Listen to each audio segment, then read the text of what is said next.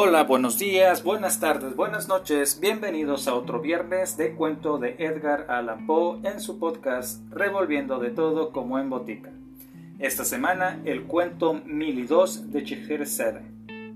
La verdad es más extraña que la ficción. Antiguo adagio. En el curso de ciertas investigaciones sobre el Oriente tuve hace poco oportunidad de consultar el Temenau in Solhornut obra que a semejanza del Zohar de Simeón Hoshaides es muy poco conocida aún en Europa y que, según tengo entendido, no ha sido citada jamás por un norteamericano, si exceptuamos quizá al autor de las curiosidades de la literatura norteamericana. Como decía, tuve oportunidad de leer algunas páginas de tan notable obra, y quedé no poco estupefacto al descubrir que el mundo literario había vivido hasta ahora en un extraño error acerca del destino de Scheherazade, la hija del visir, según lo describe en las mil y una noches. En efecto, si bien el denouement de dicho destino, como se lo consigna allí, no es por completo inexacto, se anticipa en mucho a la realidad. Para toda información sobre tan interesante tópico, remito al lector inquisitivo al Itzurnut, pero entre tanto se me perdonará que ofrezca un resumen de lo que descubrí en este libro. Se recordará que en la versión usual de los cuentos árabes, un califa a quien no faltan buenas razones para sentirse celoso de su real esposa, no solo la condena a muerte, sino que hace solemne promesa por su barba y el profeta de desposar cada noche a la más hermosa doncella de sus dominios y de entregarla a la mañana siguiente al verdugo. Luego de cumplir al pie de la letra su promesa durante varios años, por una puntualidad y un método que le valen gran renombre como persona de mucha devoción y buen sentido, cierta tarde se ve interrumpido, en sus plegarias sin duda, por la visita de su gran visir, a cuya hija se le ha ocurrido una idea. La joven en cuestión se llama Scheherazade, y la idea consiste en que redimirá el país del asolador impuesto a la belleza que pesa sobre él, o que perecerá en la empresa como corresponde a toda heroína. De acuerdo con su plan, y aunque no estamos en año bisiesto, lo cual hace más meritorio su sacrificio, Scheherazade envía a su padre, el gran visir, para que ofrezca su mano al califa. Este la acepta rápidamente, pues estaba dispuesto a tomarla de todos modos y solo aplazaba la cosa por el miedo que tenía al visir. Pero al hacerlo, da a entender claramente a los interesados que, gran visir o no, mantendrá en todos sus puntos y comas la promesa hecha y sus privilegios reales. Por eso, cuando la hermosa Chejerezade insiste en casarse, y así lo hace a pesar del excelente consejo de su padre en el sentido de que no cometa semejante locura, es evidente que tiene sus hermosos ojos negros bien abiertos y que no se le escapa nada de la situación. Parece ser, empero, que esta política damisela, que sin duda debió leer a Maquiavelo, tenía preparado un pequeño cuanto ingenioso plan. Con un pretexto especioso que ya he olvidado, se las arregló para que en la noche de bodas su hermana se acostara en un lecho lo bastante cercano al de la pareja real como para poder conservar del uno al otro. Poco antes de que cantaran los gallos, tuvo buen cuidado de despertar al excelente monarca, su esposo, que la estimaba muchísimo, pese a que le haría retorcer el cuello por la mañana, interrumpiendo el profundo sueño que le daba su conciencia limpia y su excelente digestión a fin de que escuchara la interesantísima historia, creo que sobre una rata y un gato negro, que estaba contando en voz muy baja a su hermana. Cuando salió el sol, sucedió que la historia no había terminado todavía y que Charzade no podría terminarla por la sencilla razón de que ya era tiempo de que se levantara y ofreciera su cuello al estrangulador. Cosa muy poco preferible a la de ser ahorcada, aunque ligeramente más gentil. Lamento decir que la curiosidad del califa prevaleció sobre sus sólidos principios religiosos, induciéndolo a posponer el cumplimiento de su promesa hasta la mañana siguiente, con intención y esperanza de enterarse por la noche qué había ocurrido al final con el gato negro, pues creo que era negro y la rata. Llegada la noche, no solo Cherezade dio la pincelada final al gato negro y a la rata, que era azul, sino que antes de darse cuenta de lo que hacía, se vio arrastrada por el intrincado desarrollo de un relato concerniente, si no me engaño, a un caballo color rosa, con alas verdes que se movía violentamente gracias a un mecanismo de relojería al cual se daba cuerda con una llave de color índigo. Este relato interesó al califa mucho más que el primero, y como amaneció sin que hubiera terminado, pese a los esfuerzos de la sultana por concluirlo a tiempo para acudir al estrangulamiento, no quedó otro remedio que aplazar otra vez la ceremonia 24 horas.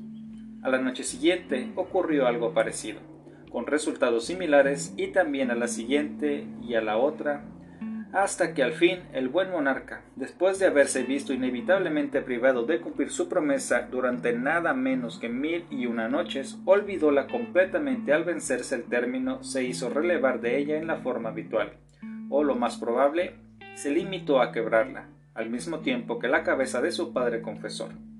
Sea como fuere, Cheseresade, que como descendiente directa de Eva, había heredado quizá las siete cestas de charla que esta última dama, como es sabido, cosechó al pie de los árboles en el jardín del Edén, acabó triunfando sobre el califa y el impuesto a la belleza fue abolido. Ahora bien, esta conclusión, que figura en la obra tal como la conocemos, es indudablemente muy justa y muy agradable pero hay, como tantas cosas, es mucho más agradable que verdadera. Debo al Isitsurnot la rectificación de este error. Lemieux dice un proverbio francés, es el ennemi du bien, y al mencionar que Cheresade había heredado las siete cestas de la charla, hubiera debido agregar que las puso a interés compuesto hasta que llegaron a ser setenta y siete. Querida hermana, dijo en la noche mil y dos, transcribo literalmente los términos del Isitsurnot Ahora que este pequeño inconveniente de la estrangulación ha desaparecido, junto con el odioso impuesto, me siento culpable de una gran indiscreción por haberos ocultado a ti y al califa, quien lamento decirlo está roncando, lo cual no es propio de un caballero. La verdadera conclusión de la historia de Simbad el Marino. Este personaje pasó por muchas otras e interesantes aventuras aparte de las que os he contado. Pero a decir verdad, aquella noche me sentí un tanto soñolienta y preferí abreviar mi relato. Oh infame proceder del cual espero que Alá me perdone. Pero aún no es demasiado tarde para remediar mi negligencia y tan pronto haya pellizcado un par de veces al califa y éste despierte lo bastante como para hacer cesar sus horribles ruidos, procederé a narrarte, y también a él, si así lo desea, la continuación de esta notable historia. La hermana de Cherezade según noticias del Isornot, no se manifestó demasiado entusiasmada ante esta perspectiva. Pero el califa, luego de recibir suficientes pellizcos, terminó por interrumpir sus ronquidos y finalmente dijo y luego con lo cual la reina comprendió, por cuanto se trataba indudablemente de palabras árabes, que el monarca era todo atención y que trataría de no seguir roncando.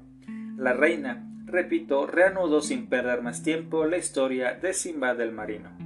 Por fin, cuando yo era viejo, contó Cherezade, y Simbad hablaba por su voz, después de gozar de muchos años de tranquilidad en mi hogar, me sentí poseído una vez más por el deseo de visitar países lejanos. Y un día, sin advertir a mi familia de mis intenciones, preparé algunos fardos de mercancías que aliaban la riqueza al poco bulto y enganchando a un mozo de cuerda para que las llevara, Bajé con ellas a la costa para esperar algún navío que quisiera sacarme del reino, rumbo a alguna región que no hubiera explorado todavía. Luego de dejar los fardos en la arena, nos sentamos bajo los árboles y miramos el océano, esperando percibir algún navío, pero durante varias horas no vimos ninguno. Me pareció por fin que oí un extraño sonido, entre zumbido y murmullo, y el mozo de cuerda afirmó que también él oía. No tardó en hacerse más intenso y crecía en forma tal que no podíamos dudar del rápido acercamiento del objeto que lo provocaba.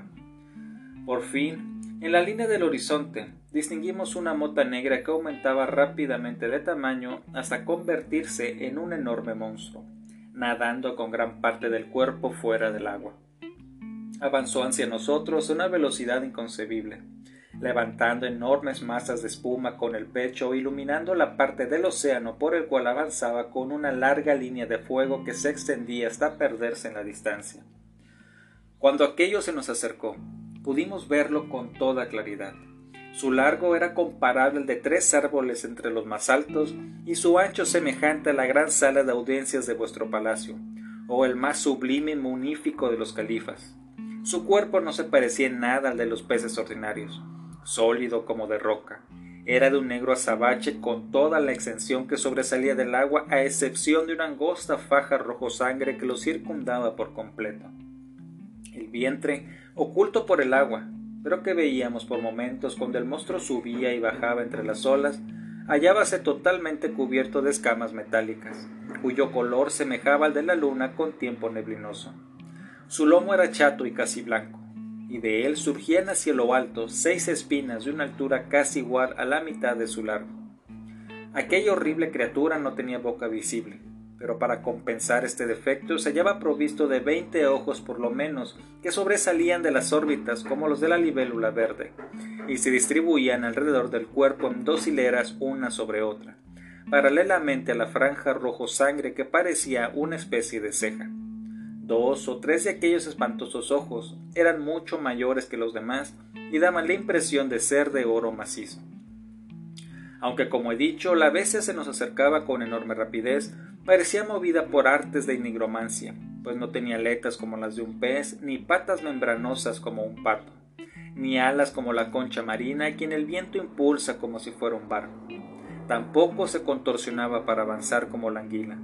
La cabeza y la cola se parecían muchísimo, salvo que a poca distancia de esta última había dos agujeros que servían de narices y por las cuales el monstruo exhalaba un espeso aliento con violencia prodigiosa, produciendo un agudo y desagradable sonido. Grandísimo fue nuestro espanto al contemplar cosa tan horrible pero pronto se vio superado por el asombro que nos produjo ver sobre el lomo de aquella criatura una gran cantidad de animales de la misma forma y tamaño que los hombres y sumamente parecidos a estos, salvo que no estaban vestidos como lo está un hombre, sino que la naturaleza parecía haberles proporcionado unas feas e incómodas envolturas que daban la impresión de una tela, pero tan pegada a la piel como para que los pobres infelices tuvieran el aire más ridículo y pasaran por las peores molestias imaginables. En lo alto de la cabeza llevaban una especie de cejas cuadradas que a primera vista hubieran podido pasar por turbantes, pero que como pronto advertí eran muy pesadas y sólidas. Supuse entonces que se trataba de dispositivos calculados para mantener, gracias a su peso, las cabezas pegadas a los hombros. Noté que todas esas criaturas llevaban unos collares negros, símbolo de servidumbre sin duda, como los que ponemos a nuestros perros, solo que muchos más anchos y duros, al punto de las desdichadas víctimas no podían mover la cabeza en cualquier dirección, sin mover al mismo tiempo el cuerpo. Veíanse así condenados a contemplarse incesantemente la nariz, espectáculo tan romo y chato como imaginarse pueda, por no calificarlo de espantoso. Una vez que el monstruo hubo llegado a la costa donde nos hallábamos, proyectó repentinamente uno de sus ojos hasta muy afuera, emitiendo por él un terrible resplandor de fuego seguido de una densa nube de humo y un estruendo que no puedo comparar con nada por debajo del trueno. Cuando se despejó el humo vimos a uno de aquellos extraños animales hombres parados cerca de la cabeza de la bestia, con una trompeta en la mano. Llevándosela a la boca, no tardó en dirigirse a nosotros con acentos tan broncos, ásperos y desagradables que hubiéramos confundido acaso con un lenguaje si no hubiera sido proferidos por la nariz. Como no cabía duda de que se dirigía a nosotros, me sentí perplejo y sin saber qué contestar, pues no había entendido una sola sílaba. En esta coyuntura me volví al mozo de cordel, que estaba a punto de desmayarse de terror y le pregunté qué pensaba de aquel monstruo y si tenía idea de sus intenciones, así como de la naturaleza de los seres que llenaban su lomo. Venciendo lo mejor posible el temblor que lo dominaba, me contestó que había oído hablar de aquella bestia marina, que era un cruel demonio, con entrañas de azufre y sangre de fuego, creado por genios malignos para infligir desgracias a la humanidad que aquellas cosas que había en su lomo eran sabandijas como las que a veces infestan a gatos y perros, solo que más grandes y más salvajes, y que tenían su razón de ser, por más mala que fuera, ya que a causa de las torturas que infligían al monstruo mediante sus mordiscos y aguijonazos lo llevaban al grado de enfurecimiento necesario para que rugiera y cometiera maldades, cumpliendo así los vengativos y perversos propósitos de los genios malignos. Esta explicación me indujo a salir corriendo a toda velocidad y sin mirar una sola vez hacia atrás. Me interné como una flecha en las colinas, mientras el mozo de cordel corría con no menor celeridad, pero en dirección opuesta, al punto que logró finalmente escapar con mis fardos que no dudo habrá cuidado debidamente, aunque no puedo ratificar este punto, pues no me parece que haya vuelto a verlo jamás. En cuanto a mí, fui perseguido por un enjambre de los hombres sabandijas que habían desembarcado en botes, hasta que no tardé en ser alcanzado, atado de pies y manos y conducido a bordo de la bestia, la cual echó a nadar de inmediato mar afuera. Me arrepentí entonces amargamente de haber abandonado un hogar confortable para arriesgar la vida en semejantes aventuras. Pero como aquellas lamentaciones no servían de nada, traté de mejorar en lo posible mi situación, buscando asegurarme la buena voluntad del animal hombre que esgrimía la trompeta y que parecía ejercer autoridad sobre los otros. También lo logré que pocos días más tarde, Aquella criatura me dio varios testimonios de su favor y llegó por fin a molestarse en enseñarme los rudimentos de lo que sería vano denominar un lenguaje. Pero gracias a ello me fue posible hacerme entender de aquella criatura y expresarle mis ardientes deseos de ver el mundo. Patapum, catabom, tirilín simbat, mantarilirula, rataplan chimpún, me dijo cierto día después de cenar pero me apresuro a pedir mil perdones, pues olvidaba que vuestra majestad ignora el dialecto de los cockneys, como se denominaban los animales hombres, quizá porque su lenguaje constituye el eslabón entre el caballo y el gallo. Con vuestro permiso lo traduciré. Patapún, catabón, etc. significa Me alegra descubrir, querido Simbad, que eres un excelente individuo. Por nuestra parte, estamos cumpliendo ahora algo que se llama circunnavegación del globo, y ya que tiene tantos deseos de ver el mundo, cerraré los ojos y te daré un pasaje gratis en el lomo de la bestia. Ya que tienes tantos deseos de ver mundo, cerraré los ojos y te daré un pasaje gratis en el lomo de la bestia. El Insornot declara que cuando la dama Cherezade hubo llegado a este punto, el califa se volvió sobre el lado derecho y dijo Ciertamente, querida reina, es muy sorprendente que hayas omitido hasta ahora estas últimas aventuras de Simbad. ¿Sabes que las encuentro tan entretenidas como extrañas? Habiéndose expresado así el califa, según nos cuenta, la hermosa Cherezade continuó su relato con las siguientes palabras. Agradecí su gentileza al animal hombre, dijo Simbad, y pronto me hallé muy a mi gusto sobre la bestia, que nadaba a velocidad prodigiosa a través del océano, a pesar de que éste, en la parte del mundo donde nos hallábamos, no era plano, sino redondo como una granada por lo cual puede decirse que todo el tiempo subíamos y bajábamos por él. Esto me parece sumamente raro, interrumpió el califa. Empero es muy cierto, replicó Cheserezada. Lo dudo, dijo el monarca, pero ruégote que tengas la bondad de seguir con tu relato. Así lo haré, continuó la reina. La bestia, continuó Simbad, Nadaba hacia arriba y abajo hasta que llegamos a una isla de muchos cientos de millas de circunferencia que a pesar de su tamaño había sido levantada en mitad del océano por una colina de pequeños seres semejantes a las orugas. Dijo el califa.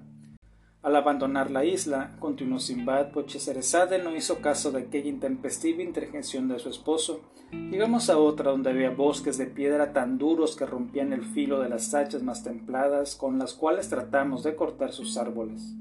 Hum, dijo nuevamente el califa. Pero Cheserezade no le prestó atención y siguió hablando con las palabras de Simbad. Más allá de esta isla llegamos a un país donde había una caverna que entraba treinta o cuarenta millas en las entrañas de la tierra y que contenía mayores, más grandes y magníficos palacios que los existentes en Damasco y Bagdad juntas. Del techo de estos palacios colgaban miriadas de gemas, semejantes a diamantes, pero más grandes que un hombre. Entre las calles llenas de torres, pirámides y templos corrían inmensos ríos negros como el ébano pululantes de peces sin ojos. Hmm dijo el califa. Nadamos luego a una región del mar donde hallamos una elevadísima montaña de cuyas laderas caían torrentes de metal fundido, algunos de ellos de doce millas de ancho y sesenta de largo. De un abismo en lo alto surgían cantidades tales de cenizas que el sol había quedado completamente oculto en el cielo, y estaba más oscuro que la más tenebrosa medianoche. A unas ciento cincuenta millas de aquella montaña era imposible ver el más blanco de los objetos aunque lo pusiéramos contra los ojos. Hmm, dijo el califa. Luego de alejarnos de esta costa, la bestia continuó su viaje hasta llegar a una tierra donde la naturaleza de las cosas parecía haberse invertido, pues vimos un gran lago en cuyo fondo, a más de cien pies bajo la superficie, florecía con toda su vegetación un bosque de altos y exuberantes árboles. Hola, dijo el califa. Cientos de millas más allá encontramos un clima donde la atmósfera tan densa que sostenía el hierro o el acero tal como el nuestro sostiene una pluma. Azúcar, dijo el califa. Siguiendo siempre la misma dirección, llegamos a la región más admirable y magnífica de la tierra. Corría por ahí un río de varios miles de millas de longitud. Era de insondable profundidad y de mayor transparencia que el ámbar. Su ancho variaba de tres a seis millas y sus márgenes se alzaban perpendicularmente hasta mil doscientos pies de altura, coronados por árboles de follaje perenne y flores del más dulce perfume que convertían aquel territorio en un maravilloso jardín. Pero tan exuberante región se llamaba el reino del horror, y penetrar en él representaba inevitablemente la muerte. Toma, dijo el califa. Nos alejamos a prisa de aquel reino y tras algunos días llegamos a otro donde nos asombró descubrir miradas de monstruosos animales que tenían en la cabeza cuernos semejantes a guadañas.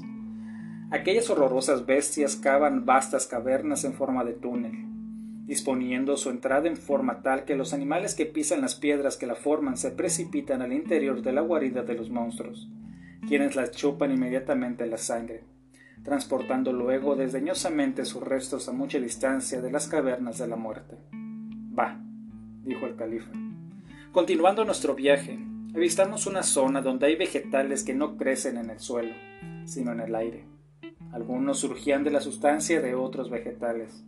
Otros derivaban su alimento del cuerpo de animales vivos, y había algunos que ardían como si fueran un fuego intenso, otros que andaban de un lado a otro según su voluntad. Y lo que era aún más extraordinario, descubrimos flores que vivían, respiraban y movían sus partes a voluntad y que compartían la detestable pasión humana por la esclavitud, sumiendo a otros seres en horribles y solitarias prisiones hasta que cumplían determinadas tareas. ¿Cómo? dijo el califa.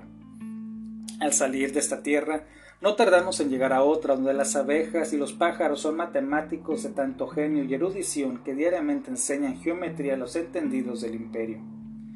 Cierta vez que el rey ofreció una recompensa por la solución de dos dificilísimos problemas, ambos quedaron instantáneamente aclarados, el uno por las abejas y el otro por los pájaros como el rey guardó la solución en secreto. Solo después de complicadísimas investigaciones y trabajos de escribir infinidad de voluminosos libros de infinidad de años, llegaron los matemáticos del reino a las mismas soluciones que las abejas y los pájaros habían dado en el acto. Demonio, dijo el califa. Apenas había perdido de vista este imperio cuando llegamos a otro, desde cuyas playas vimos volar una bandada de pájaros de una milla de ancho y doscientas cuarenta millas de largo es decir, que aún volando a razón de una milla por minuto, se requirieron cuatro horas para que pasaran sobre nosotros la entera bandada, en la cual había varios millones de pájaros. Camelo, dijo el califa. Tan pronto habíamos quedado libres de estos pájaros, que mucho nos molestaron, vimos surgir un ave de otra especie, infinitamente más grande que los rocks que había encontrado en mis anteriores viajes. Era más grande que la mayor de las cúpulas de vuestro serrallo, o el más magnífico de los califas, este terrible pájaro no tenía cabeza visible, sino que parecía formado enteramente por un vientre de prodigioso grosor y redondez, constituido por una sustancia muy suave, lisa, brillante y de franjas coloreadas. El monstruo llevaba en sus garras a su guarida en las nubes sin duda, una casa cuyo techo había probablemente arrancado, y en cuyo interior vimos claramente a varios seres humanos que parecían tan empavorecidos como desesperados por el espantoso destino que les aguardaba. Gritamos con todas nuestras fuerzas, esperando que el pájaro se asustara y soltara la presa, pero se limitó a exhalar una especie de resoplido, como de cólera, y luego dejó caer sobre nuestras cabezas un pesado saco que resultó estar lleno de arena. Cuentos chinos, dijo el califa. Muy poco después de esta aventura encontramos un continente de vastísima extensión y prodigiosa solidez, el cual descansaba enteramente sobre el lomo de una vaca color celeste que tenía no menos de cuatrocientos cuernos. Esto sí lo creo, dijo el califa, pues he leído algo por el estilo en algún libro. Pasamos por debajo de este continente, nadando entre las piernas de la vaca, y horas después nos encontramos en una región maravillosa que según me informó el animal hombre era su propio país, habitado por seres de su misma especie. Esto aumentó muchísimo el concepto que de él tenía y empecé a avergonzarme del desprecio y la familiaridad con lo que le había tratado hasta ahora. En efecto, descubrí que los animales hombres constituían una nación de grandes magos que vivían con la cabeza llena de gusanos los cuales sin duda servían para estimularlos con sus dificultosos retorcimientos y coletazos, a fin de que alcanzaran los más asombrosos grados de imaginación. Disparates, dijo el califa. Entre los magos había diversos animales domésticos de los más singulares. Por ejemplo, vimos un enorme caballo cuyos huesos eran de hierro y tenía agua hirviendo por sangre. En lugar de maíz lo alimentaban con piedras negras. A pesar de esa dura dieta era tan fuerte y veloz como para arrastrar una carga más pesada que el más grande de los templos de esta ciudad, a una velocidad que superaba la mayoría de los pájaros. Paparruchas, dijo el califa. Entre esas gentes vi una gallina sin plumas más grande que un camello. En vez de carne y huesos era de hierro y ladrillos. Su sangre, como la del caballo al que mucho se parecía, era agua hirviendo, y como él solo comía madera y piedras negras. Esta gallina producía con frecuencia un centenar de pollos en un solo día. Después de nacidos, se instalaban durante varias semanas en el estómago de su madre. Dislates, dijo el califa. Un miembro de esta nación de brujos creó un hombre de bronce, madera y cuero, dándole tanta inteligencia que hubiera vencido el ajedrez a toda la humanidad, con excepción del gran califa Harun al-Rashid, otro de estos magos construyó con materiales parecidos una criatura capaz de avergonzar el genio de su propio creador. Tan grandes eran sus poderes razonantes que en un segundo efectuaba cálculos que hubieran requerido el trabajo de cincuenta mil hombres de carne y hueso durante un año. Pero otro mago todavía más asombroso fabricó una fortísima criatura que no era ni hombre ni bestia, pero que tenía cerebro de plomo mezclado con una sustancia negra como la pez y dedos que actuaban con tan increíble velocidad y destreza que no hubiera tenido dificultad en escribir veinte mil copias del Corán en una hora. Todo esto con una precisión tan exquisita que no se hubiera podido encontrar un solo ejemplar que se diferenciara de los otros en el ancho de un cabello. Esta criatura era de una fuerza prodigiosa al punto que creaba y destruía de un soplo los imperios más poderosos, pero sus aptitudes se aplicaban indistintamente al bien y al mal. Ridículo, dijo el califa. En esta nación de nigromantes había uno que se llevaba en las venas la sangre de la salamandra, pues no tenía escrúpulos en sentarse a fumar su chibuki en un horno ardiente, hasta que su cena se cocinaba completamente en el suelo. Otro tenía la facultad de convertir los metales comunes en oro, sin siquiera mirarlos durante el proceso. Otro tenía un tacto tan delicado que llegó a fabricar un alambre invisible. Otro percibía las cosas con tanta rapidez que contaba los movimientos de un cuerpo elástico mientras éste se movía hacia adelante y hacia atrás a la velocidad de 900 millones de veces por segundo. Absurdo, dijo el califa. Otro de estos magos, ayudado por un fluido que nadie vio hasta ahora, podía hacer que los cadáveres de sus amigos movieran los brazos, patearan, lucharan e incluso se levantaran y danzaran. Otro cultivó a tal punto su voz que podía hacerse oír desde un extremo al otro del mundo. Otro tenía un brazo tan largo que podía estar sentado en Damasco y escribir una carta en Bagdad o en cualquier otro sitio. Otro tenía tal dominio sobre el relámpago que podía hacerlo descender a su antojo. Le servía luego de juguete. Otro tomó dos sonidos muy fuertes e hizo con ellos un silencio. Otro creó una profunda oscuridad con dos luces brillantes. Otro fabricó hielo en un horno ardiente. Otro obligó al sol a que pintara su retrato y el sol le obedeció. Otro tomó el astro rey junto con la luna y los planetas y luego de pesarlos cuidadosamente, sondeó sus profundidades y descubrió la solidez de la sustancia que los compone. Pero toda aquella nación posee una habilidad nigromántica tan sorprendente que hasta sus niños y aun sus perros y sus gatos son capaces de ver fácilmente objetos que no existen o que veinte millones de años antes del nacimiento de dicha nación habían sido borrados de la faz del universo. Ridículo, dijo el califa las esposas e hijos de aquellos grandes incomparables magos.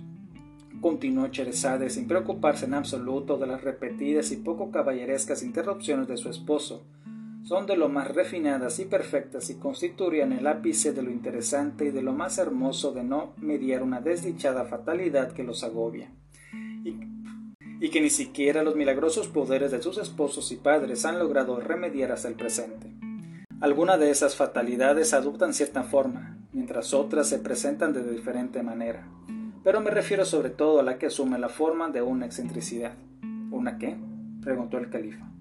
Una excentricidad, dijo Cherezade. Uno de los genios malignos que continuamente tratan de hacer daño indujo a tan perfectas señoras a creer que aquello que denominamos belleza natural consiste en la protuberancia de la región donde la espalda cambia de nombre. Les hicieron creer que la perfección de la hermosura se halla en razón directa con el volumen de dicha parte. Denominadas por la idea y aprovechando que las almohadones son muy baratos en ese país, se ha llegado a un punto en que ya resulta difícil distinguir a una mujer de un dromedario. Detente, exclamó el califa. No puedo ni quiero soportar semejante cosa.